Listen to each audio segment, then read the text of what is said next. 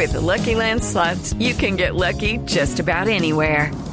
This is your captain speaking. Uh, we've got clear runway and the weather's fine, but we're just going to circle up here a while and uh, get lucky.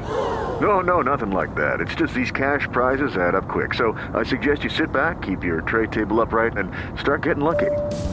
Play for free at LuckyLandSlots.com. Are you feeling lucky? No purchase necessary. Void where prohibited by law. 18 plus terms and conditions apply. See website for details.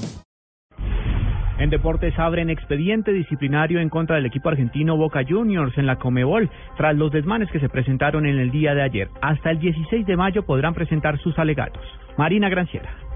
La Comebol sacó un comunicado en el que anuncia que Boca Juniors tiene plazo hasta sábado a las 2 de la tarde hora argentina para presentar su descargo por los incidentes del jueves en la bombonera. El organismo con sede en Luque, en Paraguay, lamentó lo sucedido e informó que se abrió un expediente disciplinario contra Boca. La versión principal indica que River Plate le daría en la clasificación y se cruzaría finalmente con Cruzeiro la próxima semana en los cuartos de final.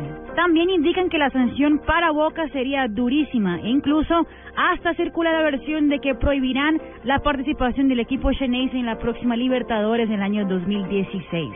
Según el diario Olé en Argentina, Boca Juniors pretende tomar a favor los datos de las primeras pericias que indican que el gas pimienta no provino desde afuera de la manga, sino desde adentro de la cancha, con lo cual se descargaría la responsabilidad en la policía. Entre tanto, fuentes policiales informaron a una agencia de noticias que tras las pericias realizadas de las camisetas de los jugadores de River, se confirmó que el químico hallado no corresponde con ninguno de los gases que utiliza la policía de Argentina. Marina Granciera, Blue Radio.